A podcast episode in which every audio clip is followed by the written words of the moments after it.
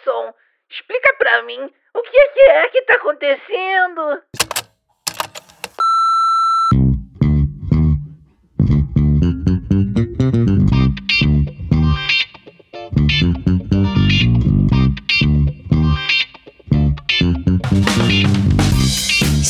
Salve, raça humana! Vambora engatar uma quinta? Vambora acelerar essa carroça? Porque é no caminho que as melancias se ajeitam. Aqui, o que a gente quer mesmo é um caminho, um bate-papo descontraído, mas ao mesmo tempo metendo o dedo na ferida. E a gente segue jogando, porque as cartas até são boas. O jogo é que não tá legal. Então a gente embaralha e dá de novo. Comigo aqui, para formar esse bonde, pendurar a fatura, ela, o nosso Porto Seguro. Essa fortaleza que já botou muito guerreiro pra chorar vendo Toy Story na sessão da tarde. A única que tem a senha do caixa eletrônico, Fernanda Loureiro. Eu não sei se é pra rir ou se é pra chorar. Porque hoje em dia ficar conferindo o saldo de conta corrente é uma sofrência só, né, gente? Não tá mole, Olha, não. que delícia chegar nesse terceiro episódio aqui com vocês. E hoje o programa promete muito, hein? Eu quero ver como é que os nossos meninos vão sair. Opa! Eu tô de olhos e ouvidos bem abertos. E por falar em ouvidos abertos, gente, o que foi o episódio passado? O nosso segundão. Se você fizer tudo certo, vai dar errado. Eu dei muita risada, mas eu confesso pra vocês que depois eu fiquei pensando um monte na vida, viu? E você, Nelsinho? Soltou uma mola aí dentro também? Meu Deus do céu, olha, foi. De, eu, eu- sei que eu apertei alguns parafusos ali com aquele papo, com aquela palavra do Jacó. Jacó Pinheiro Goldberg, que cara fantástico, meu. Sem contar o cisco gigante que caiu no meu olho quando o Carioca jogou aquela carta já perto do fim, lembra? Falando dos ganhos, das perdas, da correria que é pra fazer sucesso, que é pra fazer a coisa andar. E, Foi. ó, olha, o episódio 2 foi uma montanha russa de emoções, tá? E aí, nesse sobe e desce com aquele frio na barriga, mas com o peito em festa e o coração a gargalhar, que a gente chama ele, o cara que sonhava com o Play Center, mas que só vivia no Parque Xangai. Aquele que adora um game over só pra ganhar vida extra, né? Bola extra, malabarista, equilibrista, barista e também cambista, André de Sandes. 623, Jupinho para o esgrota Coca-Cola. Fala aí, rapaziada. Eu vou mandar aqui um recado: é o seguinte, ó. Tô me desfazendo do meu pula pirata. Interessados, é só mandar um direct. Pula virado. Tá certo, rapaz. É isso, é isso. Tá na hora de largar essas brincadeiras de lado, porque a coisa é séria. Então, vem comigo. Você que tá aí escutando a gente e ainda não se ligou no Embaralho de Novo, fica esperto. O jogo aqui é tratar desses assuntos que descem atravessado na garganta, com leveza, com bom humor e, claro, com a ajuda desses convidados incríveis. A gente fala de comportamento humano, de meio ambiente, de economia, cultura pop e por aí vai. O que a gente quer é você coladinho aqui na nossa comunidade. E já que o assunto é comunidade, breaking news pra vocês! O Embaralho Dá de Novo agora tá no Telegram. Vem seguir no nosso canal aqui para receber aí um monte de conteúdo exclusivo. Lá você pode se cadastrar, participar das pautas, das pesquisas e outras surpresas que a equipe tá preparando para que você possa dar essa moral pra gente. O link do Embaralha no Telegram tá aqui na descrição desse episódio, então vem com a gente.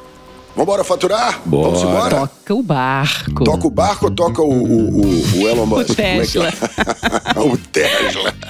vambora, vambora, vambora. O tema do episódio de hoje é O Homem que Mija Sentado. E esse tema é muito caro para nós, porque a gente criou o Embaralha para explorar possibilidades e entender as transformações, sobretudo no que está acontecendo com o universo masculino. Porque a gente quer mudar, a gente sabe que tem que mudar, mas nem sempre a gente sabe como fazer isso. E para botar as cartas na mesa, a gente tem aqui duas pessoas maravilhosas que vão nos ajudar a entender melhor as cagadas que o bicho homem anda fazendo por aí. Com vocês, ele que é empreendedor social, graduado em comunicação social pela UF, pós-graduado em direitos humanos, gênero e sexualidade pela Fiocruz, mestrado em saúde coletiva e também pela Fiocruz, com o objetivo de gerar mais impacto positivo no seu trabalho, saiu do mundo corporativo em 2017 para empreender e se dedicar exclusivamente ao Memó, que tem o propósito de promover equidade de gênero por meio do debate de masculinidade. É um cara que vem batendo um papo aberto em rodas de conversa com a rapaziada, ajudando marcas, lideranças e gente como eu e você, meu brother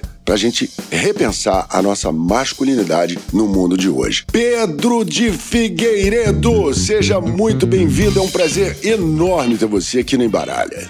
Obrigado, meu querido. Obrigado pelo convite. Obrigado, gente. Confesso que tô um pouquinho nervoso aqui, né? Com tanta gente, pô, famosa do meu lado, fico um pouco encabulado, mas tô animado, tô animado. Obrigado pelo convite. Você é fera, você é fera, e por isso que você tá aqui para ajudar a embaralhar essas cartas e a gente mandar bala numa motivação, porque é isso que a gente precisa. E para ajudar a baixar a tampa do vaso, ela, a incomparável, a inconfundível, a inoxidável Dani Calabresa. Ela é humorista, roteirista, apresentadora, formada em publicidade na Faculdade de Belas Artes de São Paulo Começou a carreira lá em 2005 num grupo de comédia ao vivo, estreou na televisão fazendo parte do Pânico na TV. Passou pelo SBT no programa Sem Controle, foi parar na MTV Brasil e à frente dos inesquecíveis Furo MTV e Comédia MTV. Na Bandeirantes fez parte do CQC e em 2015 entrou para a Rede Globo integrando o humorístico Zorra, em que eu tive o grato prazer de contracenar com ela em várias cenas deliciosas e nos tornamos amigos eternos. Hoje a Calabresa tem um programa para chamar de seu, que é o Dane-se, que vai ao ar sempre às sextas-feiras, às 21h30, lá no canal GNT, disponível também para os assinantes do Globoplay, tá certo? Bora botar um chapeuzinho do Mickey, porque hoje a mãe do Pingo vai quebrar tudo! Salve Calabresa! Gente! Eu tô aqui querendo dar oi dez vezes que apresentação linda que vocês jogaram toda a minha vida no Google. Foi mesmo, jogava tudo. Beijo a Deus, obrigada, que alegria tá aqui. Passei pelo SBT, Pânico, MTV, Globo, amor, até Canal Rural. E não é piada, é verdade. Até É mesmo? Canal Rural passei, trabalhei um dia lá e fui demitida. Você vê a roleta de Deus, né? Você vê como é a roleta. Mas tô tão feliz, gente! Ai, muito legal estar aqui com vocês. Que bom ter você aqui com a gente. É um trabalho que a gente vem desenvolvendo há mais de dois anos, com muito carinho, com muito afeto, para trazer um pouco de luz aí nesses túneis escuros que a humanidade vem se metendo. Então, a gente embaralha e dá de novo. Pode soltar a abertura, seu bando de badernistas. Vamos embora.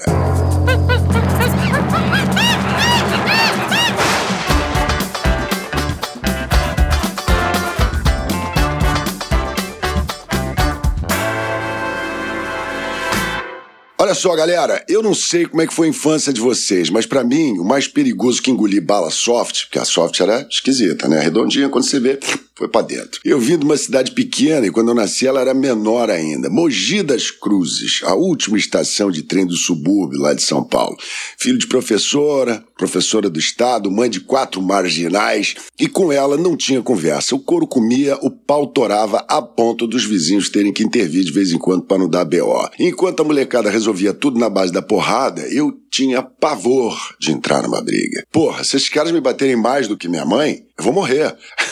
tipo assim, como eu era meio fora do padrão lá da minha cidade, tipo caucasiano, olho verde, arrumadinho, eu era uma, uma espécie de ameaça para os outros caras com as suas namoradas. Então eles não pensavam, eles pensavam, eu não tenho nada para fazer, eu vou enfiar a porrada no Nelson. E ele não revida mesmo, quer dizer, eu era que nem o filho do Agar, lembra? O Agar, o horrível, aquelas tirinhas.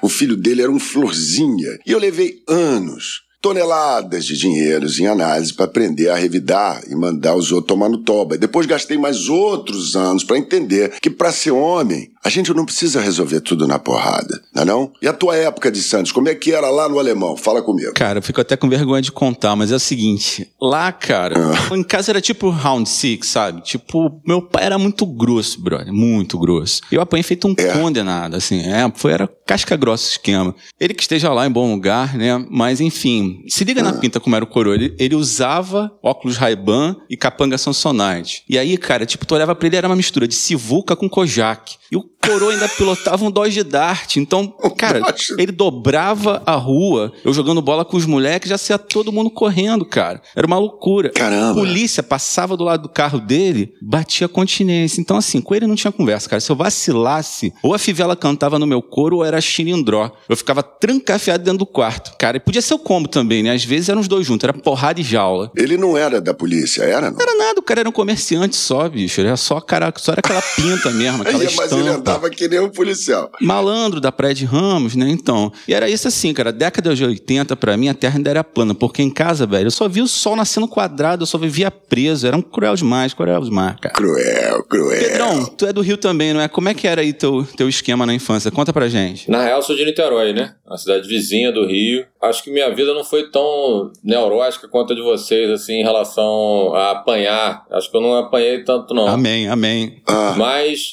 eu não tinha um pai em casa também, né? ah, pode Minha crer. mãe me criou praticamente sozinha, assim, né? Uhum. Logo que eu nasci, eles se separaram. E meu pai era aquele esquema de me visitar uma vez a cada bimestre. Quando minha mãe lembrava de eu ligar pra ele, pra gente não ficar tão distante assim. E aí, tipo, me levava pra comer uma pizza, esse tipo de coisa. Na minha casa sempre foi a referência, foi a minha mãe mesmo. Eu tinha um irmão. Teve um momento que morávamos num apartamento em 10 pessoas. Então, compartilhar as coisas, eu, né, eu aprendi ali na, na, na vida do dia a dia. É isso, meu pai foi muito ausente, né? Eu não tenho essa figura paterna como vocês tiveram de alguma forma na vida de vocês. A minha referência sempre foi minha mãe, né? E eu fui aprendendo a, a- me tornar homem, o que, que era homem e tudo mais, com as minhas amizades, né? Nos espaços que eu ocupava, no colégio, tudo isso. Mas dentro de casa, minha mãe sempre foi a, a maior referência. O que não significa, né, que ela não tenha me tratado desse mesmo lugar, né, de a sociedade estruturada desse jeito que a gente tá ligado. Pode crer. Que no, no meu caso, eu era o mimado, né? Eu era o caçula, eu recebia meu leitinho na cama, eu não tinha responsabilidade doméstica nenhuma, esse tipo de coisa, né? Xodozinho da mamãe. Era o xodózinho da minha mãe. Mas olha, Sou ainda, acredito que seja ainda. interessante isso, né, Fê? Sim, na verdade, né, Pedro, tava aqui te ouvindo e pensando, às vezes a gente não apanha tanto, mas uma ausência também pode ser tão ou mais dolorido, né, do que apanhar diariamente, porque a falta desse Verdade. pai também causa dor em algum lugar. E ouvindo aqui vocês, meninos, eu penso assim, no meu caso, tem um outro lado, né, dessa moeda. Eu fui criada por dois imigrantes, o meu pai um português do Porto, minha mãe uma espanholíssima. Eles também seguiam uma cartilha bem rigorosa, viu? Só que eu fui treinada para ter a mesma autonomia de um homem. Eu era criada como menina para ter a autonomia de um homem. Eles não me educaram para eu me casar, nem para eu ser sustentada por aquele cara rico. Eles já eram mais velhos, né? Eles não tinham muita paciência para esperar eu crescer. Eles precisavam que esse processo fosse acelerado. E eu me lembro que meu pai se orgulhava em dizer que eu deixei de ser criança com cinco anos. Caramba. Que eu fui criança até os cinco anos e depois isso ficou para trás. Que pressão. Aos 13, eu me lembro que eu tinha um coleguinha na escola, meio problemático, que ele vivia enchendo o meu saco, não só o meu, né? De todo mundo de uma maneira geral, mas às vezes ele me escolhia. Sempre tem. E ele ficava me perturbando assim ao extremo, mexendo comigo, me provocando. E um dia, numa aula de arte, eu passei a mão num taco que a gente estava pintando e eu sentei na cabeça dele, de tanto que ele me levou à loucura. e eu cheguei em casa, né, muito preocupada em ter que dar essa notícia, porque provavelmente eles seriam chamados à escola. E quando meu pai recebeu essa notícia, ele disse, quase que com orgulho também, né? Você fez muito bem, você deu nele primeiro. É isso aí mesmo, você tem que saber se defender, não tem que Eita esperar que ninguém faça isso por você. E ele vacilou, você entrou duro. Isso era levado tão ao extremo, tão ao extremo, que era eu quem participava das reuniões de pais na escola. Ô, louco. Eles alegavam pra mim que era eu que tinha que responder pelo meu comportamento. Então eles foram uma vez, na primeira vez, e quando eles viram como é que era aquela dinâmica, eles voltaram pra casa dizendo: "Não, Fernanda, daqui pra frente quem vai é você, porque você tem que responder pelo que você faz". Mas olha. E aí, em cima disso, no lugar da boneca, do bercinho e das panelinhas, eu carregava na cintura dois revólveres de espoleta que eu pedi de presente à minha mãe e ela deu, entendeu? E eu andava por ali achando que eu ia ser muito, ia ter muita autonomia, ia ser muito independente e lutar por mim mesma. Enfim, meu pai era machista, né? Como todos nós, em alguma medida somos, claro. É, mas ele me treinou para sobreviver entre os homens. Eu acho que foi isso. Então nunca teve aquele papel da menina frufru, sabe? Dependente. e tal. Fernanda, maravilhosa. Vai comigo nos lugares com essas pistolas. Xerifa, maravilhosa. Você deixou de ser criança com com 5 anos. Eu sou criança até hoje com 40, amor. Vem comigo Ai, que nas delícia, coisas. que delícia. Porque eu tento libertar minha criança até hoje também. O tempo todo. Olha, eu, eu sei que você também é filha de imigrantes. Conta um pouquinho pra gente, como é que foi essa, essa formação, essa criação lá no início? Meus avós eram italianos, mas meus pais são brasileiros. Meu pai é filho de italianos Ah, tá. e minha mãe é neta de italianos, mas é, é engraçado ouvindo todos vocês falando, a gente vai, vai lembrando, a gente vai também se, se transportando para nossa, para nossa família, para nossa criação. Vai revivendo, é. Os meus pais são muito amorosos, estão vivos, graças a Deus, e a gente é muito unido.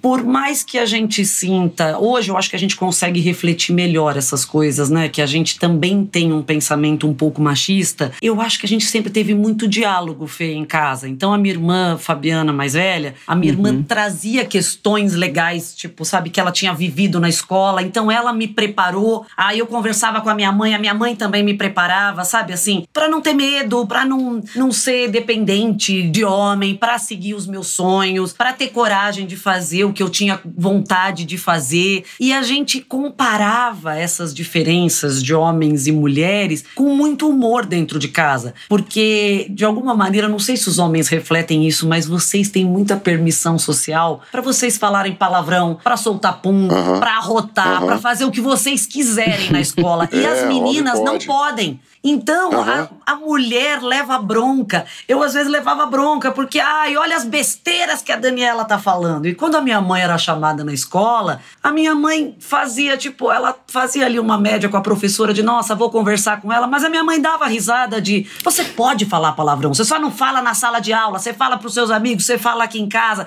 Eu não era podada, sabe, por ter liberdade, mas a gente sabia que isso existia e a gente enxergava isso com humor em casa, sabe? Pô, Num lugar bacana. de, peraí, por que, que eu não posso falar palavrão? Os meus amiguinhos falam, eles levantam, eles arrotam, eles soltam pum, eles falam putaria. Os meninos podem ter revista de mulher pelada, tem tantas diferenças, né? Sim. Ah. Coisas que eu acho que é, é aquela coisa de empatia, né? Eu acho que os homens não, não enxergam tão bem o quanto a gente é podada, né, Fê? Sim. É. Enquanto pras mulheres é um você não pode fazer. Ah, homem faz isso. Homem faz, homem fala, homem trai, homem faz putaria, homem se Sim. bate, homem se agride. Mulher não pode. E ao mesmo tempo a gente também começa a enxergar uma cobrança neles de peraí, homem briga? Não, o homem não tem que brigar, o homem não tem que se agredir, né? O homem não, não nem todos os homens têm que gostar de futebol. Então tem cobrança dos dois lados que a gente vai refletindo juntos, né? A gente vai dialogando e percebendo coisas que parecem que eram padrões e eram obrigações e nada Aham. disso faz sentido, né? Verdade. Foi por isso que a gente começou, assim, tipo, essa, esse nosso bate-papo, trazendo um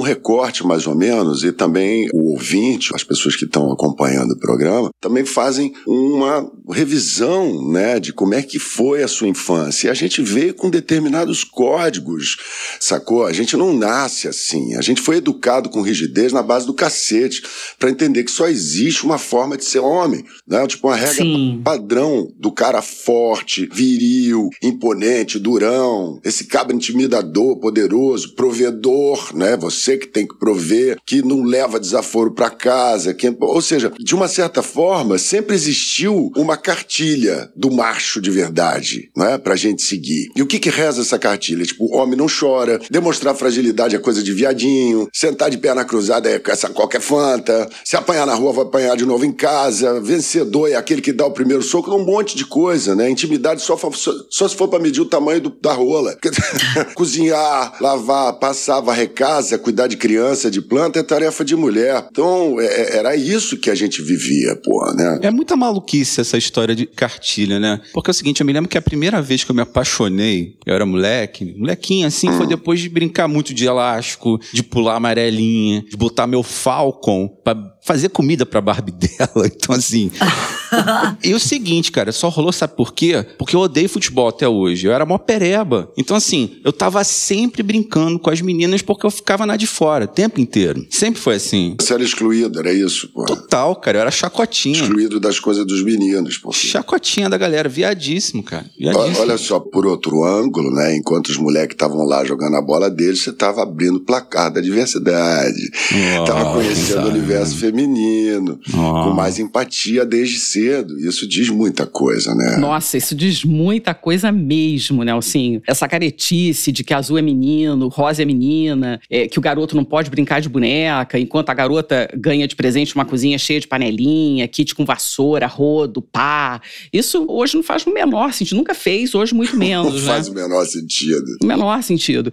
E no final das contas, a verdade é que os meninos acabam sendo criados para serem cuidados, aparicados, endeusados, mimados, enquanto a mulher, de uma forma geral, né, falando de uma forma geral, recebe o treinamento desde cedo para encarar a jornada de trabalhos domésticos, né? Não importa o que ela vai fazer antes disso ou depois disso, mas ela tem que dar conta disso tudo. Tô certo ou tô errada, Calabresa? Nossa, tá super certa, gente. Eu ficava revoltada. Como os meninos tinham brinquedos legais, carrinho que dá loop, Ah. coisinha que explode, a gente trocando a fralda da bonequinha cagada.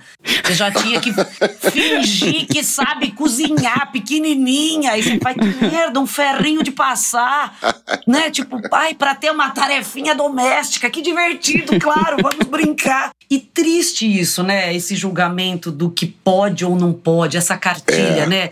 Quando o menino quer brincar com a menina, quando o menino quer fazer balé, né? Quando o menino quer dançar, quer Porra. pular elástico, então ele é excluído, ele é humilhado. Verdade. Em algum lugar, pra gente, a gente também foi criado a, pra achar que é normal uma zoeira de escola. E era bullying, e a gente nem falava sobre isso. Né? não. Eu tive amiguinhos que choravam, que não queriam mais ir pra escola, que não conseguiam prestar atenção e não rendiam nada, coitados, porque ficavam morrendo de medo de chegar na hora do recreio Aham. e apanharem, ou ter, né? E a gente pensa um, meu Deus, mas você tem que se defender, você tem que dar uma porrada de volta. Não, você não tem que ser agredido na escola, né? Você não tem Foda. que ser humilhado, você não tem que se justificar assim, né? Você tem direito de fazer as suas escolhas, de brincar com o que você quer brincar e de se descobrir, de experimentar o que você quer experimentar. É muito, ai, tudo muito, muito difícil Muito e a gente louco. fica reprisando a nossa infância, né? Pensando quantas vezes a gente já presenciou isso, quantos amiguinhos a gente já defendeu, a gente já ajudou, a gente já se meteu em briga pra defender um amiguinho ou uma amiguinha. E como, ai, como é cruel, né? Como é cruel esse período da escola, gente. Pelo amor de Deus, a gente É. vê em filme, nos Estados Sim. Unidos tem aquele, aquele baile que as pessoas precisam de um par, né? Você precisa ser convidado pro baile de formatura. Pelo prom, menos aham. isso a gente não tinha aqui. Você fala, Deus me livre. É. Você já se sente É. feia, você se sente uma merda, ninguém te chama pro baile. Aí tem a, a rainha do baile, é a mais bonita, a cheerleader. Meu Deus, é criado uma coisa de competição É, que a gente acha é. que aquele é o nosso valor no mundo, né? Se Sim. você é Foda. o tímido, o que não tem talento, ou sei lá, o afeminado, você pensa, meu Deus, como é que vai ser minha vida? E a escola é só uma fase, né? Depois no trabalho vai vindo outra em outro curso e aí o mundo vai se abrindo, mas a escola é muito sofrida. Meu Deus do céu. É. É muito sofrida. Eu chorava pra caramba É também. muito cruel porque é uma fase em que a gente ainda não está minimamente preparado para lidar com isso tudo, né? Então é muito sofrido. O que a gente entende socialmente como sendo masculino ou feminino não é natural, né? Alguém um dia disse o que podia, o que não podia e por aí a gente foi. Ou seja, desempenhar um papel de gênero, no fundo, no fundo, é uma grande performance, né? E com isso a gente vai criando homens que não sabem se cuidar, que não sabem lavar a própria roupa, que não vão ao médico, resistem a ir ao médico se cuidar. E pior, eles não vão sabendo também pedir ajuda. Eu vou trazer aqui alguns números pra gente, só pra gente concretizar um pouquinho essa teoria que a gente está conversando. Segundo a OPAS, a Organização Pan-Americana de Saúde, um a cada cinco homens morre antes dos 50 anos de doenças cardíacas, de violência interpessoal ou de acidentes de trânsito. A expectativa de vida de um homem é de menos 5 anos e 8 meses se comparada com a da mulher. Já a OMS, ela estima que, em média, 800 mil pessoas morrem por suicídio todo ano e os homens representam 76% desse total. Caralho, É muito. é muita coisa. E só mais um dado para a gente fechar. Segundo a Sociedade Brasileira de Urologia, esse me deixou de queixo caído, mais de mil pênis são amputados anualmente em função do câncer por falta de uma orientação para o homem sobre a necessidade de lavar as suas partes íntimas. Que tal? Você tá brincando. Pelo amor de Deus, gente. Verdade. Você tá brincando. Vamos fazer um mercha de sabonete agora, rápido. Vamos falar de coisa boa. Vamos lavar lá embaixo, pelo amor de Deus. Pra que lavar as desespero. partes, meu Deus do céu, é um absurdo. E a gente vem de geração em geração, né? Perpetuando essa condição que só tem prejudicado a nós mesmos. Esse, esse modelo de comportamento regido por essa cartilha do macho de verdade, né, é, desqualifica qualquer possibilidade de mudança nesse cenário caótico. Cenário esse que a, a gente mesmo criou e mantém porque não existe espaço para outras possibilidades de ser homem, segundo a norma vigente. Ô, Pedro de Figueiredo, me diga uma coisa, explica pra gente por que, que essa masculinidade é tóxica e o que mais te impressiona aí nas rodas das conversas lá do Memória. Cara, eu, eu tô ouvindo vocês aqui me segurando de alguma forma pra não, né, não, não ficar me intrometendo. Mas é pra intrometer, porra. Tá, tá bom. Carta branca. Esses números que a Fernanda falou, eles são, né, muito pesados, assim. Mas me bate sempre um receio de, de, de alguma forma, de ficar assim, coitado dos homens, né? Agora os homens são vítimas da situação, né? E a gente é vítima da gente mesmo, né? Positivo. O que me assusta é que essa violência que é baseada no gênero tem como o homem o protagonista e o mais louco pra mim que independe do tipo de gênero, né? Porque é isso, homens violentam mulheres, homens violentam outros grupos minorizados e homens se violentam como os dados que a Fernanda estava trazendo aí. Eu acho que isso se dá muito por a gente seguir esse padrão de comportamento que muitas vezes a gente nem sabe que está seguindo porque só está no piloto automático e isso permite que essa violência continue sendo perpetuada de fato, né? E o mais louco é que assim, mesmo os bons, né? Eu sempre me considerei um cara muito legal, sabe? É, né? Eu não conheço tão bem o, o André e o Nelson, mas pelo pouco que eu conheço, me parecem caras legais também, né? Aham. Valeu, aham. valeu, valeu, valeu.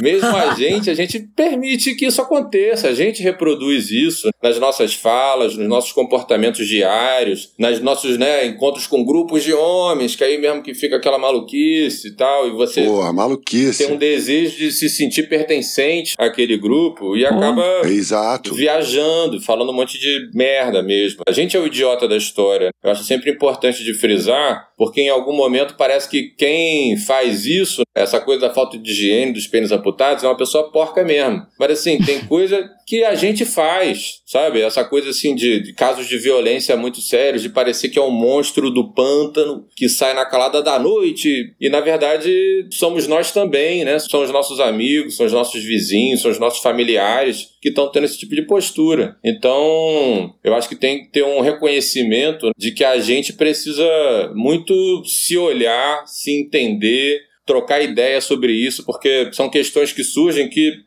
eu já percebi que não são questões só minhas, sabe? Quando você fala, Aham. e isso já é uma ruptura enorme, né? A Fernanda estava falando da dificuldade de pedir ajuda, e eu, acho que diferente do André, sempre gostei de futebol, sabe? Sou flamenguista doente até hoje. Então eu sempre estive de alguma forma dentro dessa caixa, né? Mais tradicional. Mas depois de receber um tapa na cara da vida e de mulheres principalmente, né? Eu comecei a ver que esse comportamento ele não me fazia bem, ele não fazia bem as pessoas que estavam comigo, sabe? E, e eu comecei a, a me sentir responsável por essas questões todas também, né? Quando a gente fala desses números desde suicídio, a violência contra a mulher, assim, né? Eu me percebo em muitas daquelas coisas. Eu nunca fui o cara do colégio que batia nos coleguinhas, mas eu estava mais próximo desses caras do que dos caras que apanhavam, sabe? Então, isso começou a me trazer um incômodo muito grande, assim, que me traz um senso de responsabilidade, né? Porque acho que essa discussão toda de masculinidades, ela não tem que cair num estilo de vida, sabe assim? Ah, o novo lifestyle do momento é o do homem que chora. Não é para ser o, o, o- Tem o lifestyle do surfista, o do cara do mercado financeiro, e tem o do homem sensível, sabe? O do masculino Aham. saudável, ou qualquer coisa do tipo. Aham. O entendimento desse debate, para mim, passa por um compromisso ético com a causa, né? E esse entendimento a gente percebe que tá em, sabe, isso tá em disputa, assim, né? Eu acho que a coisa do lifestyle, ela, ela ganha muita repercussão da coisa de falar te amo, de mostrar algum tipo de sensibilidade, que eu acho que é importantíssimo, mas é parte de algo que é muito maior, que é caminhar para uma sociedade onde as pessoas sejam mais respeitadas, né? Exato, uma transformação, né? E que não é simples, né? Não, não é simples. Nem todo mundo tem essa possibilidade de poder discutir essa coisa, entendeu? E é o tal negócio. Nós, apesar da tecnologia ser tão avançada, a nossa máquina é velha, sabe? Não é assim no estalar de dedos que a coisa vai acontecer. A gente vem buscando, a gente vem tentando. Porque quando você vê um bloqueio, você fala assim, pô, isso não tá legal. Eu tava vendo uma série ali outro dia, que é o, o tal do Morning Show em que o ator dizia pra Jennifer Aniston, ele falou assim, cara, eu não sei como fazer, me ajuda, porra, me ajuda a ser um cara melhor. A gente não tem essa, não é verdade, essa, essa compreensão e esse caminho para seguir, não é não? Sim, temos que ter muita ajuda, na real, né? De, de terapia, de um monte de coisa, na verdade. Acho que a gente tem que buscar de fato ajuda, pedir ajuda, né? Romper com essa coisa que a Fernanda estava falando antes e tomar coragem de pedir ajuda. Mas me dá uma um certa preocupação também. Eu não vi essa série que você está se referindo, Nelson, mas demandar isso das mulheres, muitas vezes, é colocar ela na posição de terapeuta, sabe assim? De, de ela, Uhum. que já tem uma série de responsabilidades na vida, ainda ter. Volta pro lugar de cuidadora, né? Ainda ter que cuidar da desgraça Entendeu? do moleque que já tá todo errado, né, pô? A gente, Entendeu? a gente né, manteria essa nossa inércia de usar a mulher como bengala pra tudo, né? Então acho que tem que ter um, um, um chacoalhão entre nós homens, chacoalhão. em boa parte, pra gente, sabe? Se a gente é o babaca da história, a gente tem que correr atrás um pouquinho, né? Sim, sim. É, não é assim, mulher me ensina, sabe? Mulher me ensina. É, não, dá como vontade de dar um assim? socão, sabe? Você tem Imagina razão. eu, mas como mulher, assim, vou te ficar te ensinando quem tem filho grande é elefante, né? Diria meu amigo. É, Então, Exatamente. é, sabe? Quem já nasce com bigode é gato. É, tem essa preocupação, né? É, o que, o que eu vejo é assim, a gente tem é, essa série, por exemplo, que o Nelson falou, fala sobre assédio sexual dentro de uma emissora de TV, num grande programa matinal e tal. E essa parada sempre acontece, isso é bem retratado. Tem uma outra série, Calabresa, que eu não sei se você já assistiu, que passa na Amazon Prime, que é The Marvelous Miss Maisel. Já que ela faz stand-up comedy. Isso, então, ela toma o pé na Sim. bunda do marido e aí ela se enfia nessa carreira de ser comediante de stand-up, né? E aí é o seguinte, só que essa série se passa na década de 50 e mostra, bicho, como Sim. era difícil naquele momento uma mulher furar a bolha de um segmento que estava assim, dominado, sempre foi muito dominado e sem representatividade feminina na história, né? Então, me diz uma coisa, de Dercy Gonçalves até Dani Calabresa, que honra ouvir. pra mulher trabalhar com humor, ainda continua sendo essa mesma piadinha sem graça? Eu vou te falar, é aquela, aquela frase que eu falei, que eu sei, eu, eu- quando eu comecei a fazer show de humor, porque desde os cinco anos de idade eu faço teatro, eu sempre gostei de fazer os papéis cômicos nas peças de teatro, mas quando eu comecei a fazer show de humor em 2005,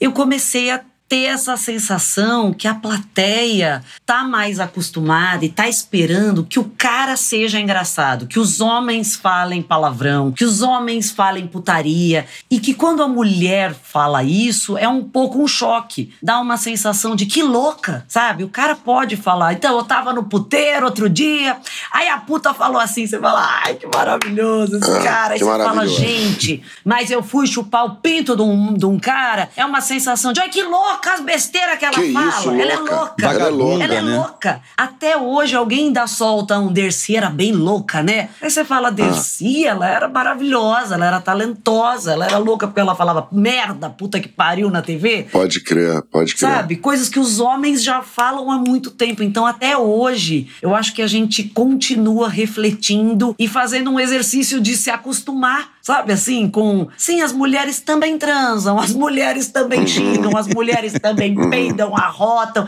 E a Também gente chupam. tem direito, chupam, e de compartilhar tudo isso, sabe? E, e de não Exato. ser essa exceção. A mulher que é mais louca, que é desbocada. Olha aqui como ela é desbocada, ela tá lá no grupo, no meio dos homens, sabe? Isso é uma coisa que em algum lugar já pareceu um elogio, mas me incomodava, porque eu pensava, não, eu não sou exceção. Tem tantas mulheres engraçadas, tantas mulheres talentosas, sabe? As mulheres. Imagina, gente, eu cresci assistindo participações de mulheres em programas de humor. A mulher era gostosa, a mulher fazia uma participação Aham. pelada. Quando eu era criança, eu morria de rir com os trapalhões, eu morria de rir com o Chico Anísio, com o Vivo Gordo, mas a maioria das participações femininas era isso. Passava uma pelada gostosa e criava um constrangimento na sala. Tava eu, meu pai, minha mãe, e eu pensava, meu Deus, por quê? Sabe? Por que que apareceu uma?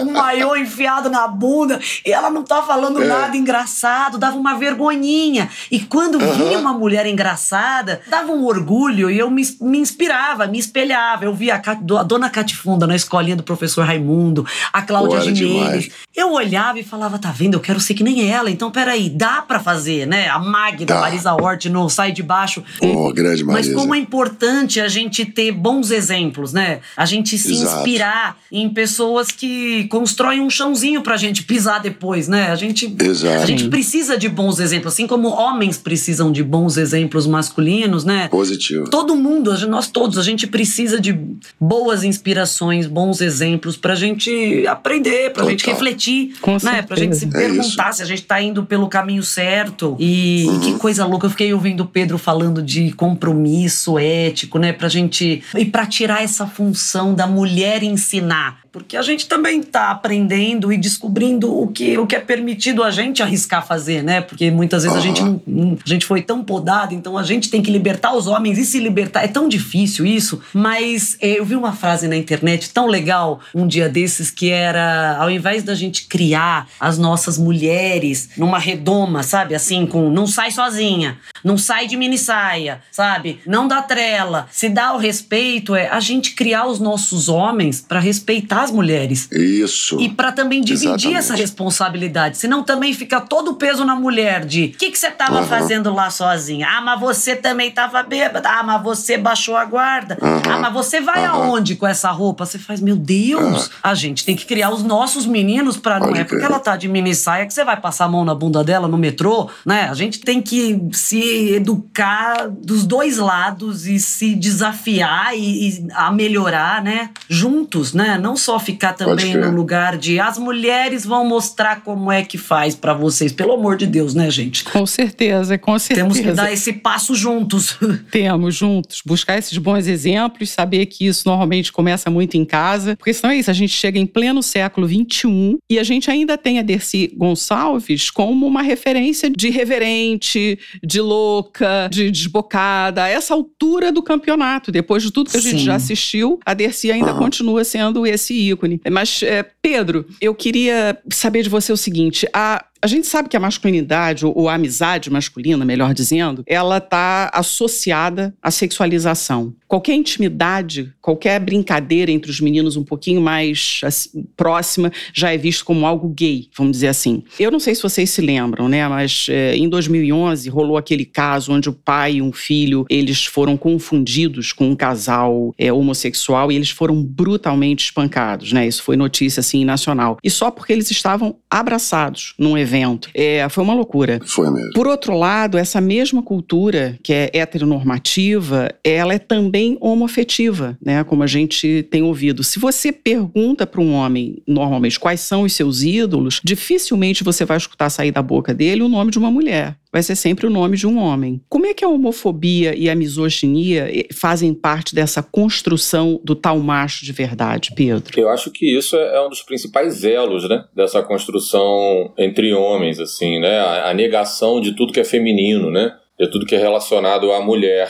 A gente cresce e se desenvolve entendendo que para ser homem é o oposto disso. Então, o homem gay, ele tá negando o que ele tem a direito, né? E por isso causa repulsa no homem hétero, branco, etc e tal. Então, e até entre homens gays, né? Existe essa hierarquização também do cara que é o heteronormativo, o que é o ativo e o outro que é o passivo. Você vai criando hierarquias nessas relações entre homens também, o que é muito louco. Tem um, um- conceito chamado a Casa dos Homens, que fala muito dessa construção da masculinidade a partir dessa socialização entre homens. É bem baseado nisso, né? Em negar o que é diferente, né? Então, mulheres são objetos, o que é mais afeminado, ele é colocado num outro lugar, ele não pertence mais ao grupo de homens. A coisa do futebol, né? A coisa de você ter um sucesso econômico. No Brasil tem esses pilares bem marcados, assim, da habilidade atlética. O Desante estava falando que ele não curte tão futebol assim. Provavelmente ele teve mais dificuldades em pertencer a um grupo de, de amigos homens, né? Ele ficava com as meninas, que ele falou. Total. É, se você nem gosta do assunto, aí mesmo que você, sabe, não faz parte, né? O sucesso econômico. Isso gerou uma dificuldade isso na minha vida. Pô, imagina. a minha cara. vida inteira, por eu não gostar de futebol, pra sentar numa mesa de bar, cara, tu não tem noção, cara. Eu não conseguia de- desenvolver, entendeu? É isso, essa coisa, né, de tudo é cor de viado. E me deu um abraço, cor de viado. Uhum. É um saco. É, não, a gente nunca tá seguro, né? Aham. Aham, da aham. nossa masculinidade, assim. A gente tem que estar sempre colocando ela à prova. A própria brincadeira, a piada entre os homens é isso. Fulano é viado, o outro senta, o outro não sei o quê, tal, tal, tal.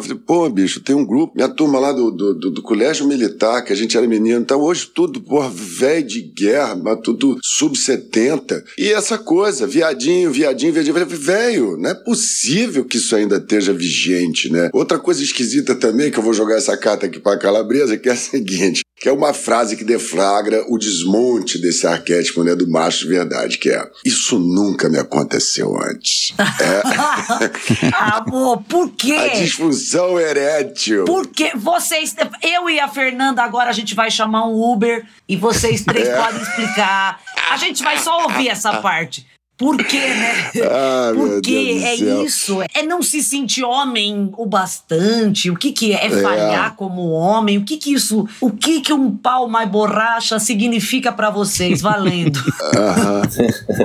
Não, isso é a falha mesmo, né? É isso. O homem, pra ser um homem de verdade, ele tem que estar sempre pronto pra transar. Ele não pode nunca hesitar. Tem que estar com o pau duro o tempo inteiro, pô. 24 horas, tem que qualquer coisa ali, tô, tô jogando, né? A gente tem o, o nosso presidente falando que ele é imbrochável, né? E incomível. Imbrochável. Então, É. tem essas maluquices, assim, que comprovam esse lugar de tudo é relacionado ao teu pau, né? Aham. Tudo é essa virilidade, essa manifestação da, de, de potência a partir do, do, do seu peru. É, é muito louco isso mesmo, né? A gente tem que estar sempre pronto, não pode nunca negar fogo, porque isso é visto como o menor. O cara que acaba se espelhando em atores pornô e acha que sexo é aquela brocação louca e acaba não tendo prazer, não dando prazer, mas performando ali, né? Como a Fernanda colocou, esse lugar do homem metedor e, e que assim, tá feio pra todo mundo, sabe? Nem ele tá achando isso Aham. gostoso. Tá ruim, tá ruim. Mas ele nem, talvez nem tenha a noção de que é possível fazer diferente, sabe? Porque não existe essa conversa. Porque isso não é colocado à mesa, assim, entre amigos. É sempre um pagando mais de gostoso que o outro. Não, comi não sei quantos, é, meti não sei quem, parará. Exatamente. Então você não tem nem a possibilidade de conversar disso de verdade, sabe assim, porra, brochei ontem, foi uma merda, fiquei, pô, na neurose. Ou então assim, cara, as coisas estão voltando, né, né, não sei, eu tô nervoso, terminei agora, não tô querendo pensar nisso. Essa coisa de pedir Aham. ajuda, terminou uma relação. E aí você chega pra um amigo, quando você tem a coragem de falar pro amigo que você terminou e tá mal, o cara, então vamos pro puteiro, porque você esquece essa porra, entendeu? Porque a fila anda e vamos pra pista e vamos beber. E você, na verdade, só queria, tipo, chorar no ombro. Pra não dar brecha pra sofrer, né, Pedro? É, exato. Não Você pode você não chorar, pode. você não pode se humanizar, né? Você não pode, porque homem, aí você já enfia em outra, né? Já deixa duro, ah, mas o pau nem fica mole, amor. Já terminou? Vambora, isso é coisa de mulher. Ah, não, mulher que Isso. sofre, mulher que chora, mulher que se apega. Mulher que gosta de DR. Sabe? Mulher que se apaixona, mulher que gosta de DR. Ai, gente, que olha, meu Deus do céu. Que bom que a gente tá conversando, né? Isso aí é uma É inabilidade, porra, explícita da gente não saber conversar, sabe? Essa coisa, de novo, ainda dentro do que a Fernanda falou, dessa coisa do afeto entre homens, né? Homens são cúmplices, mas não são íntimos, sabe?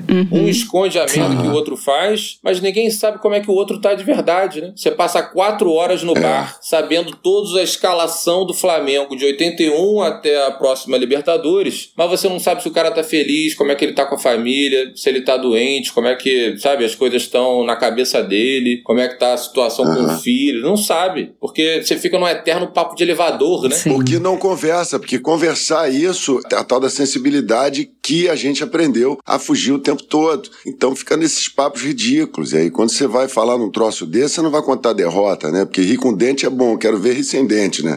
Isso que é o negócio. Em todos estes anos nessa indústria vital, esta é a primeira vez que isso me acontece. Porque você está tocando nesse assunto, né? Que é importante da- dessa parte da performance sexual, né?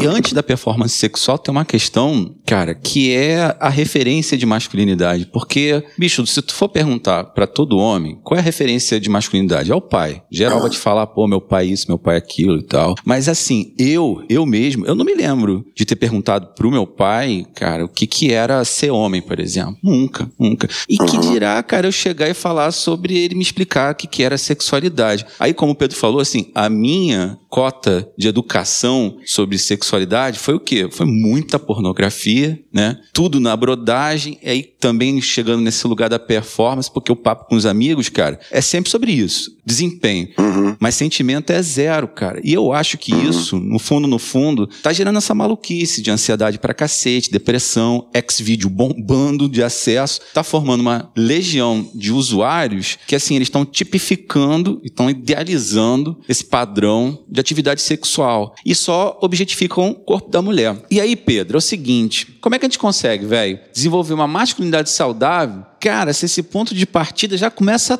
todo errado. Acho que, cara, falando muito, né? Naturalizando essas conversas, assim. Porque isso é muito, muito tenso mesmo, né? Eu também tive minha formação sexual, vamos dizer assim, a partir de Playboy, revistinha pornô, ainda não bombava, não tinha internet tão acessível assim, né? Na minha na época de pré-adolescente ali, o início da, da masturbação e tudo isso. Era revistinha mesmo e tal, mas era tudo muito bizarro igual, né? Acho que a coisa tem piorado nesse sentido, assim. E acho que a maneira que a gente tem de encarar isso é falando sobre isso, é não mais concordando e, e, a gente, enquanto homem, questionando isso, né? Porque a gente tem esse privilégio, inclusive, né? Dos homens ouvirem mais nós homens do que as mulheres que provavelmente estão falando as mesmas coisas mas o cara parece que o ouvido encolhe e o nosso ele parece que ele fica mais aberto quando a gente está falando, né? Então acho que tem uma importância da gente falar com outros homens sobre essas coisas, sabe? Porque tem gente, de fato, ficando viciado em pornô e nesse Uhum. pornô trash mesmo, assim, esse mainstream aí de X vídeos, Uhum. sabe? Hardcore, né? E o cara não consegue mais se envolver sexualmente com mais ninguém. Só consegue ter orgasmo vendo filme pornô. Tá viciado naquele estímulo, né? E aí a coisa vai ficando cada vez mais louca, ele vai procurando outro estímulo mais doido ainda, porque aquele estímulo que ele já tá viciado já não tá servindo. Então, assim, é uma grande questão essa parada da, da indústria pornô na vida da, da informação sexual dos homens. Porque é isso, você quer discutir sexualidade em casa, é impossível. Você quer discutir no colégio, não quero ideologia de gênero, tudo é levado para um lugar que dificulta que esse debate seja colocado de alguma forma com uma intenção, com uma intenção, né? Isso é um projeto para manter as coisas como estão, as mulheres nos lugares que ocupam e os homens nessa posição de poder. Porque a gente está trazendo aqui várias questões, né, relacionadas aos homens e tudo mais, mas para mim é sempre muito importante dizer que isso mantém os homens numa relação de poder acima das mulheres, né? É, por mais que a gente passe por várias questões e tudo mais, isso é uma manutenção desse lugar que nos fere muito muito, que nos prejudica muito, etc e tal, mas que mantém a hierarquia entre gêneros do mesmo jeito que está hoje, né? Então, essa coisa até do, do masculino saudável que você falou, Desante, é uma coisa que a gente no Memo, no trabalho que eu desenvolvo lá no Memo, a gente é muito crítico com essas expressões, sabe? Uhum. Porque quando você fala masculinidade saudável, parece que existe um lugar específico para você estar, tá, sabe? Se você lavar a louça, dá bom dia para as pessoas e não olha para a bunda da mulher na rua, você é o masculino saudável. Não cuspir no chão. É, não é um checklist de coisas. Se não vira cartilha também, só que do, só de sinal Exato. contrário, né? Vira a cartilha do cara de Pinheiros, do cara do, do Leblon, Uhum. sabe? Uhum. E, e não é isso, né? É entender masculinidades no plural, que existem várias as formas de você ser homem no, no mundo, e não ir para esse lugar da cartilha porque é o lugar fácil, é o lugar que, que demandam, sabe assim? Me diz aí o que, que eu preciso fazer, né? Essa coisa assim, Uhum. mulheres, me digam então o que é, que é preciso, porque isso te exige menos, né? Te exige menos compromisso, te exige menos reflexão, menos avaliação da- das suas coisas e tal. Eu gosto sempre de trazer uma, uma história, gente, que quando eu fui entrevistado pela Fátima Bernardes, no encontro com Fátima Bernardes, né, a produtora do programa pediu pra Gabriela, que é minha companheira, ir junto. E ali né, nos bastidores, a produtora falou assim: Gabriela, você vai sentar na primeira fileira do auditório, porque a Fátima vai te fazer uma pergunta ali no ao vivo. Vai perguntar o que, que você percebe de maior mudança no Pedro desde que ele começou esse trabalho e tal. Fomos pro ao vivo, aquela maluquice ali e tal, não teve pergunta pra Gabriela. Só que eu fiquei mega curioso. Imagina assim, o que, que Gabriela ia falar de mim em rede Pode nacional pra Fátima Bernardes no programa ao vivo.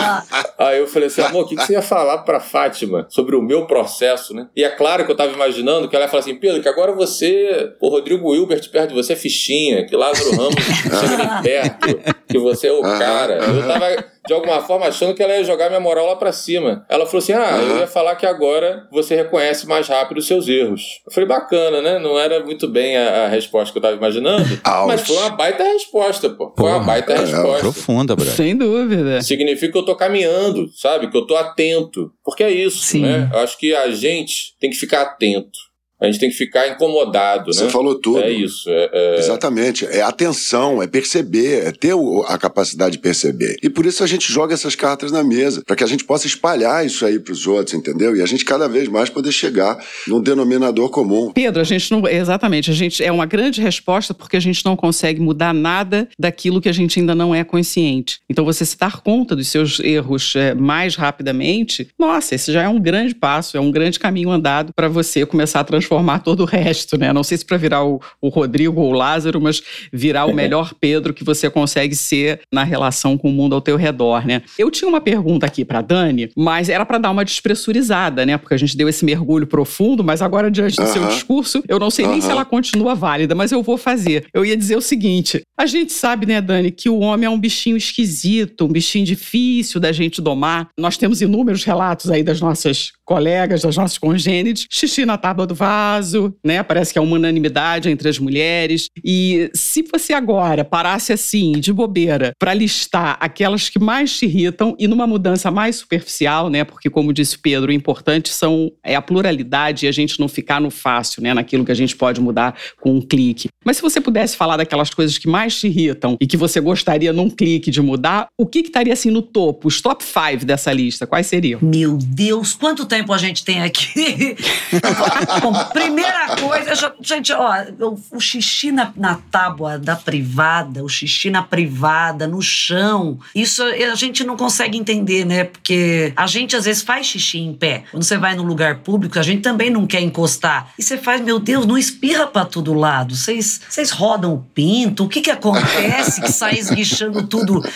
Olha, mas eu acho que assim, eu acho que o cara ser mais parceiro, assim, num- a- a- o que eu mais admiro hoje no Richard, por exemplo, que é o meu noivo, eu acho que é o cara ser parceiro e entender que não existe a função da mulher, sabe assim? Nós vamos ter a função do casal, a função da nossa família, sabe? Não é isso é pra você fazer e isso sou eu que faço.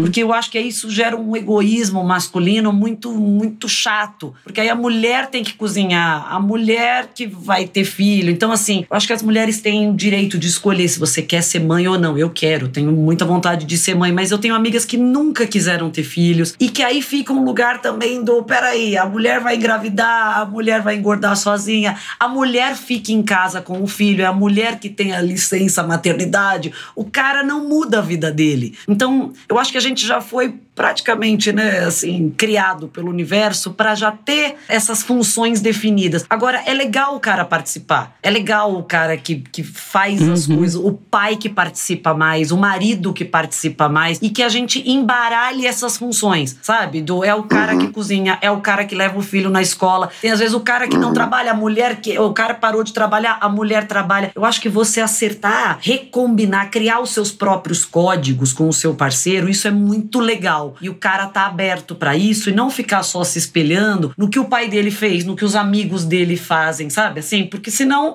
gente, o cara vai trabalhar, o cara vai trair, o cara vai ver futebol, sabe? Assim, tem essa cartilha masculina. E os homens, eu, eu sinto que a maioria dos homens, ou de vários amigos meus, eles não abrem mão das coisas que eles gostam de fazer. E parece que nós, mulheres, a gente já foi criada pra aceitar que a gente vai abrir mão de muita coisa, sabe? Que a gente, desde adolescente, é menstruei. Cuidado, você pode engravidar. Então você já faz, meu Deus do céu, cuidado pra transar. O homem não tem medo de transar, o homem não tem medo de engravidar. O homem, você tem que pedir pra ele lavar o pinto, senão ele vai cair, meu Deus do céu. Olha aí a estatística.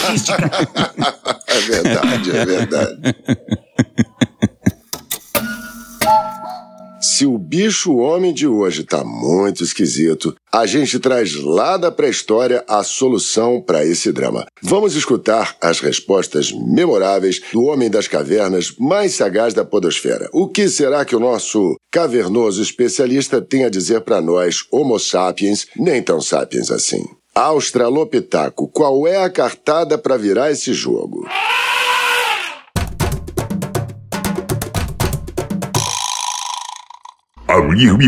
Aí eu auto-reflexão, Vocês já estão entendendo a língua do Australopitaco? Ele falou hoje autorreflexão. E para falar um pouco sobre autorreflexão, hoje a gente tem a participação super especial do Airan Albino, jornalista e fundador do grupo Miltões, que se propõe a discutir as masculinidades negras abordando temas como agressividade, paternidade, relacionamentos e racismo. Bora ouvir o que ele tem para dizer pra gente? Eu acho que enquanto um homem negro, enquanto uma pessoa preta que procura fazer uma reflexão sobre esse peso da masculinidade tóxica como ela é moldada hoje na sociedade, vai muito dentro dos estereótipos. Imagino que vocês já tenham conversado sobre isso, mas então essas caixas que esperam que a gente preencha, né, que a gente esteja nesses lugares, que ocupe esses papéis, é uma coisa que cai muito sobre os homens negros. Isso vai desde o cara que tem que ter o pau gigante, que tem que transar muito, por super atleta, né, a pessoa super forte, um super corpo, alguém que é muito violento, que é muito agressivo, né, que é reativo, até o cara que vai ser esse cara uh, super disponível, ousadia alegria, vai ser a pessoa mais engraçada do rolê, né? Com ele, pode ter certeza que vai ser o, a coisa, o rolê mais engraçado que tu já vai ter. Então, existem diversos estereótipos, existem diversas caixas para que os homens negros estejam nesses lugares. E mitigar, pensar em reduzir esses impactos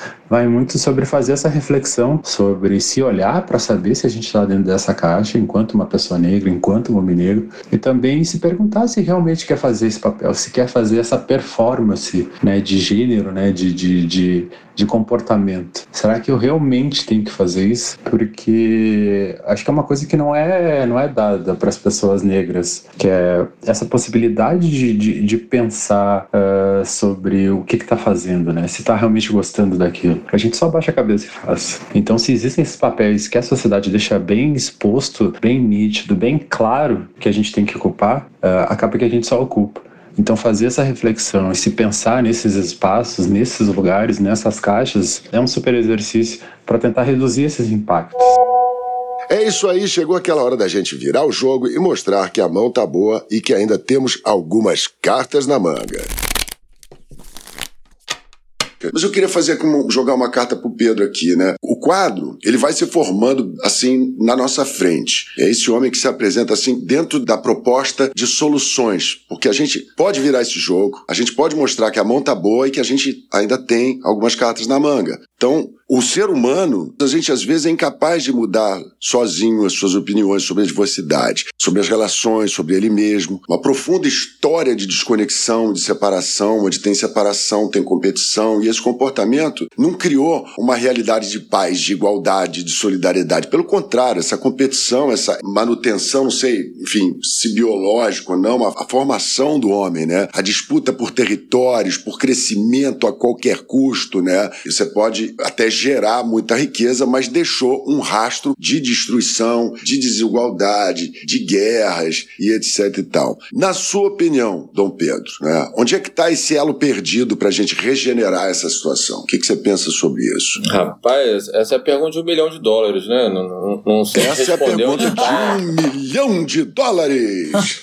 Nem sei se tem um elo perdido. Acho que é só a gente começar a se responsabilizar, né? Pelos nossos atos, pelas coisas que a gente faz, pelas coisas que a gente deixa de fazer fazer, eu acho que já é um bom caminho. E ouvir o que as mulheres já estão falando há mais de século, né? Porque hum. essa luta que é protagonizada por elas, assim, cara, é isso. É, não, não tem muito segredo, sabe? Já tem documentário, perfil de Instagram, artigo acadêmico, tem todas as formas do mundo para você consumir e começar a se engajar nesse processo, que é isso, cara. Eu, eu não quero ser babaca, né? Eu acho que essa é a minha meta, assim. Uhum. Eu não gostaria de perceber que eu tô fazendo mal às pessoas pessoas que eu amo, porque é isso que acontece, sabe? Ah, fazendo mal à sociedade. Eu não quero estar tá corroborando com esse discurso, né? Então acho que o que cabe a mim é começar a me responsabilizar e trazer outros homens para se responsabilizarem também, né? Porque é isso, não vou ficar aqui também pagando de paladino, sabe assim? Do, e o cavaleiro que vai salvar a pátria. Senão eu vou cair nessa coisa do namastê fuleiro, como disse uma ouvinte do nosso podcast, que ela falou assim: Pedro, não aguento mais o namastê fuleiro, que é esse cara que é todo contextualizado e sabe falar o interrupting nas reuniões do ambiente, sabe? O mansplaining, sabe todos os termos do momento, mas ele continua com as mesmas práticas, né? Então não é para pagar de homem iluminado, de homem desconstruído e sair bem na foto, né? Só vai fazer sentido se outros homens entrarem nessa, porque não é sobre o Pedro, é sobre uma organização, uma mobilização de homens em solidariedade à luta das mulheres, né? Essa luta também tem que ser vista como uma luta nossa, né? E não que eu estou lá em apoio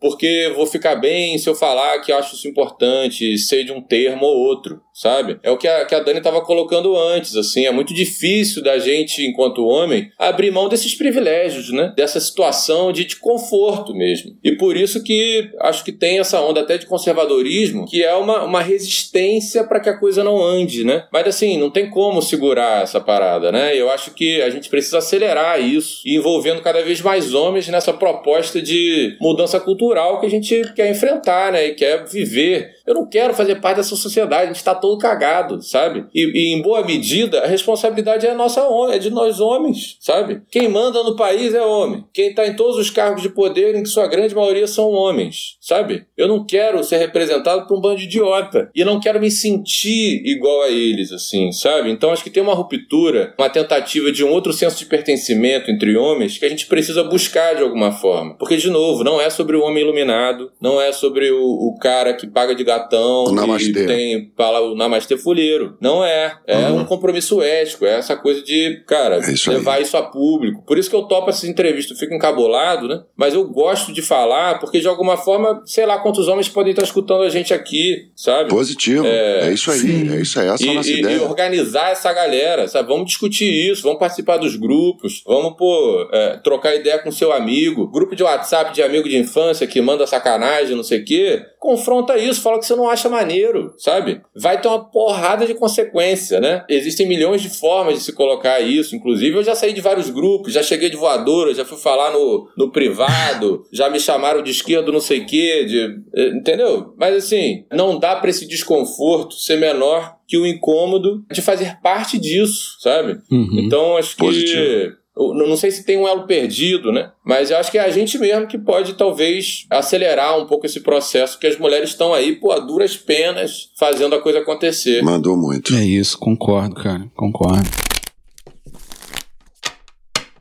Fernanda, quer jogar uma carta? Sim, quero jogar uma carta, aproveitar muito esse gancho do Pedro, porque você está falando de, através desses encontros e dessa troca e desse posicionamento, expandir essa consciência, né? E, e ganhando espaço para essa transformação. Mas quando a gente pensa, como você também já falou, no sistema, né? Tal e como ele está hoje, completamente em desequilíbrio e, e adoecido e etc. Você acha ou você acredita que pode contribuir para essa mudança e para essa revolução da equidade de gênero, propriamente dita? Desconstruir essa masculinidade e tal, isso pode ter início dentro das grandes corporações? Isso pode ser de alguma forma conduzido para ganhar massa crítica pelos meios de comunicação, fora essa iniciativa individual que você mencionou? Um super. Você acha que isso é, é viável? É nisso que eu acredito de alguma forma, né? O mesmo é um negócio de impacto. Então a gente oferece para a sociedade civil os grupos, os nossos conteúdos todos gratuitamente, mas a gente oferece serviços que são pagos pelas empresas para acelerar o processo de mudança daquela cultura organizacional daquela empresa específica, né? Ah, muito bacana. Então, o engajamento de homens, para mim, também é possível de acontecer dentro das organizações, entendendo que uma, uma empresa, né, uma organização, uma instituição, é um microcosmos da nossa sociedade, né?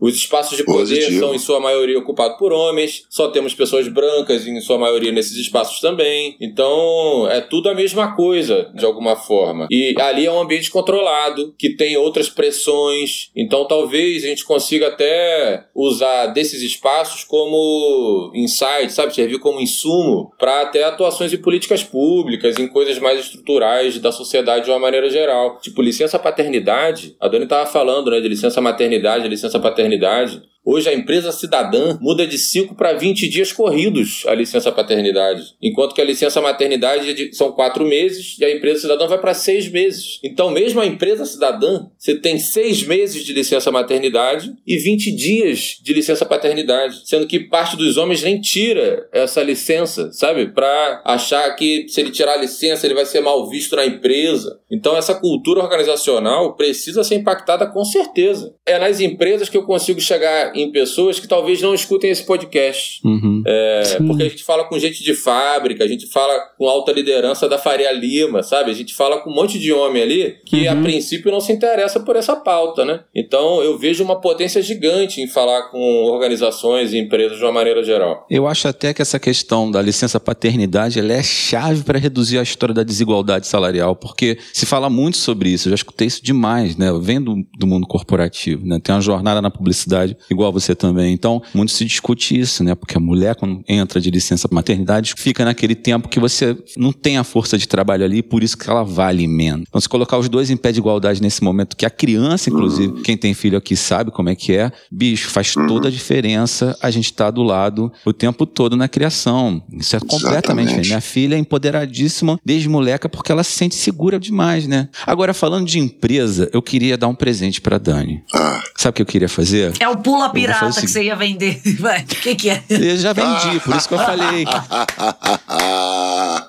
Eu já, eu já acabei de vender, mas eu vou- pra outro lugar, vou te dar um presente. Eu vou, eu vou te transformar, vou te transformar na presidente da Disney agora. Pai celeste. E é o seguinte, você vai ter que criar um parque temático cheio de atrações pra dar jeito nessa, nesse tal do macho de verdade. Como é que seria essa experiência? Posso dar um chute aqui, assim, tipo, Por favor. caçadores da cueca 3D, né, perdida, entra numa gaveta com óculos de realidade virtual pra ir achando a cueca, onde é que ela foi parar essa desgraça, né? Como é que seria essa brincadeira pra gente fechar aqui essa história hoje e soltar um pouco o tema? simulador de manicure. Simulador de Ah, manicure é uma. Olha, homem manicure tem isso, né? Eu acho que se a gente invertesse algumas profissões que também parece. Quando eu comecei a fazer comédia, tinha isso de ah, a mulher faz comédia. E você pensa, é, mas peraí, um homem pode ser manicure, né? Uma mulher pode ser piloto de avião, é, mulher maestro. Eu acho que a gente. Ai, sei lá, um brinquedo num parque, gente. Mas o primeiro que vem na cabeça é a gente Já acertar. pensou, já pensou? Pra mudar, né? Pra mudar essa, essa, É essa acertar o consciência. jato na privada, já é, amor. Acertar o Já jato, era. já é isso aí. Pelo amor de Deus, já leva o maior bicho que tiver no parque. Não tem que acertar o alvo, só acerta dentro da privada. Mira a cabeça do pinto certo, pelo amor de Deus. Free pass pra esse brinquedo, né? Nossa senhora. Free pass. Vai ter que pegar eles pelo braço, porque ninguém vai querer. Eles vão falar "Ai, que saco, eu não quero. Eu quero ir ali, ó, no o chopp de graça. Sei lá, eles vão em qualquer outro brinquedo, mas não vão querer mirar isso. Já fica cachaça? Me dê, babá. É, galera, depois de tudo isso que a gente aprendeu hoje com o Pedro e com a Dani, tá faltando só escutar a voz da razão pra fechar a tampa. Com vocês, Charles Darwin. Não existe nada mais majestoso do que a vida. Ela brota em abundância nos quatro cantos deste planeta. Uma transformação que acontece em ciclos, geração após geração. Mas para que a vida possa existir, é preciso fazer inúmeras combinações, num eterno processo de variação e seleção.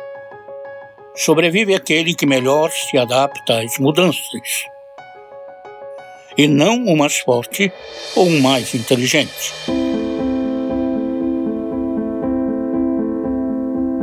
Muitos confundem evolução com progresso, mas nem sempre o que nos levou ao sucesso no passado nos ajudará a moldar nossa realidade no presente.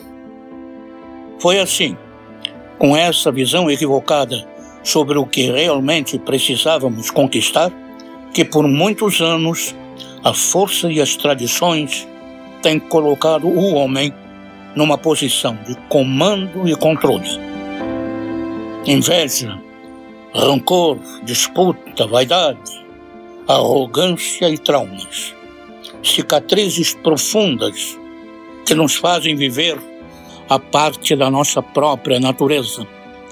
Mas mesmo assim, a natureza insiste em pulsar dentro de nós. Dentro de um homem cabe a chuva que molhou o trigo que ele comeu. Cabe o raio de sol que aqueceu e iluminou o seu rosto a cada novo amanhecer. Cabe também o mesmo ar que torna a vida capaz para todos nós. E, acima de tudo, cabe o sorriso e o lamento de todos aqueles que não são exatamente a sua imagem e semelhança. Ser homem é ser parte do todo, é cuidar e proteger o que há de mais sagrado neste universo: a vida. Ô, gente, pô, muito bom esse nosso papo, mas é. Delícia. Como é tal negócio, as coisas boas também acabam, né? E a gente precisa concluir aqui o nosso assunto. Não é isso, De Sandes? Ah, eu acho que já tá pra lá de concluir. Já tá pra lá de concluído. Eu quero só, puxa vida, Dani, foi um prazer, mas assim, gigante, gigante ter você aqui no Embaralha com a gente. E eu queria saber, tipo assim, joga aí na carta na mesa, como é que a galera aí te acha na internet, conta pra gente sobre lá o Dani, isso no GNT e o que, que mais que você anda fazendo, tramando por aí. Atualiza a gente, dá um refresh nessa, na tua vida. Como é que tá? Ai, Nelsinho, Disgrace, Ai, obrigada. Saudades de contracenar com você. Você é um cara Também, muito amor. divertido, muito amoroso e muito sensível. Eu acho que você tem um, um papel legal, assim, na vida, na arte. Você é um cara que gosta e você quer buscar ser melhor, sabe? Como Exato, artista, é. como pessoa. Eu acho isso muito, muito legal. Eu acho que você é um cara sensível, amoroso, engraçado. Você gosta de fazer as pessoas felizes, mas você não tem essa uma rédea, sabe? Assim, de ah, eu já sou legal, eu já sei fazer. Eu acho legal você se desafiar e se questionar, sabe? Se responsabilizar. Eu acho, acho legal pra caramba e, e te amo, te admiro. Que bom. Adorei, André e Fernanda são maravilhosos. Obrigado. Obrigada pelo convite e parabéns pelo podcast. Adorei, adorei vocês. Poxa, obrigada a você. Tô fã do Obrigado. Pedro, Pedro de Figueiredo. Cadê? Eu quero, eu já ia passar o meu arroba, mas eu quero o seu arroba. Eu quero seguir, eu quero encaminhar pros meus amigos. Sério, você é demais, de verdade. Fiquei, fiquei muito, muito empolgada e esperançosa te ouvindo. Muito legal. E, gente, tô aqui fazendo comédia, tô com um programa no GNT, o Dane-se toda sexta-feira, 10h30, no GNT, ou seja, tem sete pessoas assistindo. Se vocês puderem dar ibope, eu agradeço muito puderem convencer os parentes de vocês a ligarem a TV também, agradeço. Arroba Calabresa Dani no Twitter, no Instagram. E quero logo o arroba do Pedro, gente, que vamos seguir esse homem, que ele é muito maravilhoso. Obrigada, eu Oi. adorei. Dani, beijo. Obrigado tchau, tchau, Dani. você, obrigado você, meu Obrigada, amor. adorei também, Dani. Super obrigada. Beijo. Puxa, Pedro de Figueiredo, irmão, eu nem sei o que dizer, sabe? Eu saio daqui mais uma vez cheio de reflexões e, como disse a Dani, esperançoso, sabe? Como é que a galera te acha aí na internet, aí como ela pediu? Fala aí sobre o podcast do Memo. Conta pra gente, pô, como é que a gente pode saber mais de você? Bota na roda. Pô, gente, ficou, né? Eu tava encabulado no início e agora tô terminando mais encabulado ainda com todas essas palavras aí. Imagina. É, primeiro, muito obrigado, né, Nelson, pelo convite. Obrigado a Fernanda, ao De Sandes, ao Thiago, que está aqui, né, atrás de mim, eh, apoiando aqui no áudio. Isso, Tiagão, É tá aí na, verdade. Tiago Mantovani, nosso tá brother. no corre da Produce. Muito obrigado, meu querido. E, putz, foi um prazerzaço. Eu tava aqui eh, nervoso, muito por conta da Dani Calabresa, né? Que é uma pessoa que eu sou muito fã, assim. Eu acho você muito maneira, assim. Te acho muito engraçada, te acho uma mulher muito, Muito foda. maneira, muito maneira. Ai, que amor! Linda, Obrigada, amo. Pedro! Tava nervosão, Ai, pô, tava obrigada. nervosão de dividir esse espaço aqui. Que legal. E eu recomendo mais as redes do Memo do que a minha, né? A minha eu não falo nada, eu sou, eu sou agoniado com o negócio de rede social, não sou muito bom disso. Então, sigam o Memo, né? Em todas as plataformas de áudio tem o nosso podcast, que é Memo, e Memo é homem de trás pra frente, né? Que a ideia é justamente a gente se olhar para um outro ângulo, essa história toda. M-E-M-O-H. Ai, que legal. É, e aí, em todas as plataformas de áudio, você acha o nosso podcast, que tá em pausa, mas ano que vem voltará com força total. E tem vários episódios Tá que eu tenho muito orgulho de ter feito. Um é sobre pedir ajuda, o outro sobre paternidade, que teve o Teve o Babu Santana, teve o Pianjas participando, foi lindão. Tem vários episódios legais, então sigam a gente no- nas plataformas de áudio aí, que o podcast vai voltar com tudo. E tem vários episódios legais lá já. Tem o nosso site, que é o memo.com.br, para você entender um pouco das nossas formas de atuação, do que, que a gente faz direitinho. E o nosso Instagram, que é projeto.memo, que também tá paradinho nessa parte de comunicação, apesar de eu ser formado em comunicação, caso de Ferreira Espelho de Pau. A coisa vai voltar ano que vem, esse ano ano foi complicado desse ponto de vista de comunicação, mas ano que vem estaremos com força total, então já podem lá nos seguir, que é o arroba projeto.memo. E eu acho que é isso. Pô, show de bola. Acho que o meu, eu nem sei o meu arroba, pra vocês verem. Não sei se é De Figueiredo underline. Eu acho que é De Figueiredo né? underline. Dá um trabalho. Ou é underline De Figueiredo, mas assim. Não tem problema, a gente põe na descrição do programa pra galera ver. Nem preciso passar isso, porque o importante Sim. é isso. É isso. Tem O problema. é o mesmo. O importante é o Super mesmo. prazer te conhecer, Pedro. Muito obrigada. Grande Eu que abraço. agradeço, gente. Beijo, meus amores. Olha, muito, muito contente, muito contente da gente poder jogar essa carta na mesa, da gente poder falar sobre isso, trazer um pouco de luz aí pra essa almarada que também precisa, às vezes tá perdida, não sabe nem por onde começar. Você que escutou a gente até o fim, obrigado pela atenção e segue a gente para escutar os próximos episódios. Tem muito pano pra manga. Manda pergunta, dúvidas, sugestões, puxão de orelha, sinal de fumaça, aqui a casa é sua. Porque as cartas até são boas. O jogo é que não tá legal. Então a gente embaralha e dá de novo. Esse episódio é uma coprodução da Band News FM com a Ovil, Identidade Sonora e Podcast, Grupo Prisma e Menos um Lixo. Apresentação: Nelson Freitas ao lado de Fernanda Loureiro e André De Sandes. Convidados: Pedro de Figueiredo e Dani Calabresa. Voz do Charles Darwin, Isaac Bardavia. Voz do Australopitaco, Renato Rebelo. Pesquisa e desenvolvimento da pauta, André Mansur. Coordenação geral, roteiro e direção, André De Sandes. Produção, Tiago Mantovani. Edição e finalização, Léo Oliveira. Identidade sonora, André Paixão, André De Sandes e Cláudio Gurgel. Identidade visual, Eduardo Vilela, Sandro Menezes e André De Sandes. Edição de vídeo e motion graphics, Murilo Godoy. Atendimento e comercialização, Verônica Moraes. Esse episódio usou áudios de Pica-Pau e o meme Me Dê Papai. Embaralhe dá de novo é uma ideia original de Nelson Freitas, Wagner Andrade, Fernando Campos e André De Sandes. Realização, ouviu Identidade Sonora e Podcast, Grupo Prisma e Menos um Lixo.